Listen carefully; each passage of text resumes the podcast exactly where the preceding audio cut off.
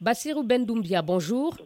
Bonjour, madame. Vous êtes auditeur en politique publique et juriste à Bamako. Rupture des accords de défense avec la France, retrait du G5 Sahel, convocation par la justice du chef de la diplomatie française Le Drian, annonce du putsch manqué. Comment analysez-vous ces derniers événements? Le gouvernement malien est sur plusieurs fronts. Ce sont des, conséquences de tout ce dont nous, savons aujourd'hui en ce qui concerne l'effritement de la relation franco-malienne depuis un certain moment concernant la gestion de la crise euh, sécuritaire, concernant la gestion de la transition. Mais avant tout cela, il faut aussi situer les événements dans un contexte de la montée du panafricanisme qui aujourd'hui fait que, euh, que ce soit au niveau de l'élite politique africaine ou que ce soit du côté de la jeunesse, presque tout le monde dénonce cette omniprésence, cette mainmise de l'ex-puissance coloniale qui est la France sur euh, le destin, je pourrais dire entre guillemets, des États des anciennes colonies. Alors, avec l'émergence de nouvelles consciences politiques, avec l'émergence d'une nouvelle jeunesse euh, qui est en rupture avec euh, les anciennes croyances fondées sur le colonialisme, aujourd'hui, il est évident que le discours soit tendu et ceux-là même qu'on croyait, entre parenthèses, les Africains. Mais ces décisions, ces mesures euh, ne traduisent-elles pas un manque de sérénité, euh, une certaine fébrilité de la part du pouvoir malien? Non, mais je ne parlerai pas de fébrilité parce que ce sont des acteurs politiques assez matures, assez responsables. Elles savent ce que euh, ces autorités savent ce qu'elles font. Simplement, elles, elles se sont inscrites désormais dans une nouvelle dynamique de souveraineté. Elles veulent affirmer l'indépendance entière de leur pays, que ce soit sur le plan politique, que ce soit sur le plan militaire, que ce soit sur le plan diplomatique. Et c'est dans cette euh, euh, dans cet ordre d'idée-là qu'aujourd'hui, on, on, voit presque dans leur agissement, dans leur approche, cette tendance à jouer carte avec la France qui, pendant plusieurs décennies, avait été vue comme euh, le parrain des, États africains, comme celle qui pouvait faire et défaire quand elle voulait. Donc, c'est ce que je vous ai dit à l'introduction. Aujourd'hui, vous avez cette jeunesse. Aujourd'hui, quand vous regardez le, profil de chacun des membres de ce gouvernement, ils sont tous de la nouvelle génération, d'après les, années 80, la plupart.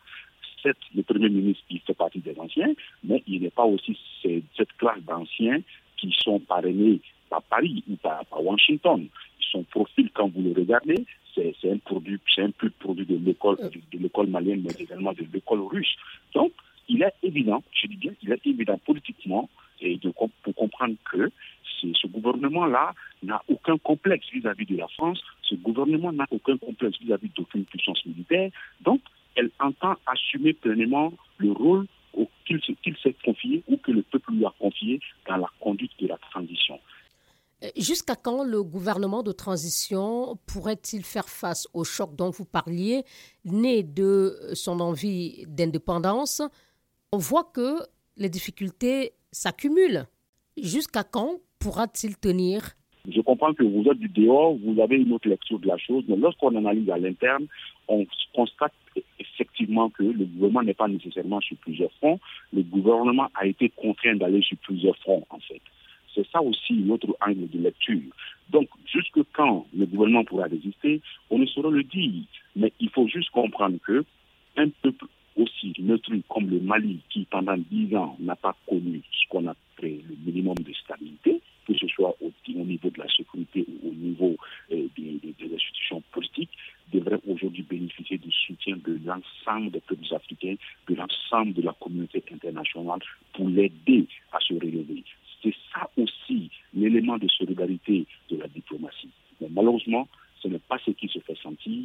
On a l'impression qu'il y a un seul ordre auquel il faut se soumettre et que tout, État ou toute personne qui n'est pas soumise à cet ordre-là est vu comme un belliqueux, est vu comme un négationniste et du coup ne peut pas bénéficier du soutien des autres. Le Mali n'a pas réussi hein, à prendre la présidence tournante du G5 Sahel.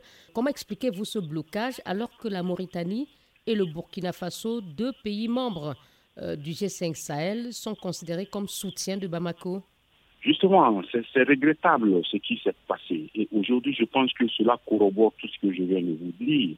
Dès lors que, de, par évidence, la présidence devait revenir au Mali, selon ce que le porte-parole du gouvernement nous a expliqué, a expliqué à l'opinion publique nationale à la télévision, alors il se trouve que le Tchad refuse de léguer la présidence au Mali.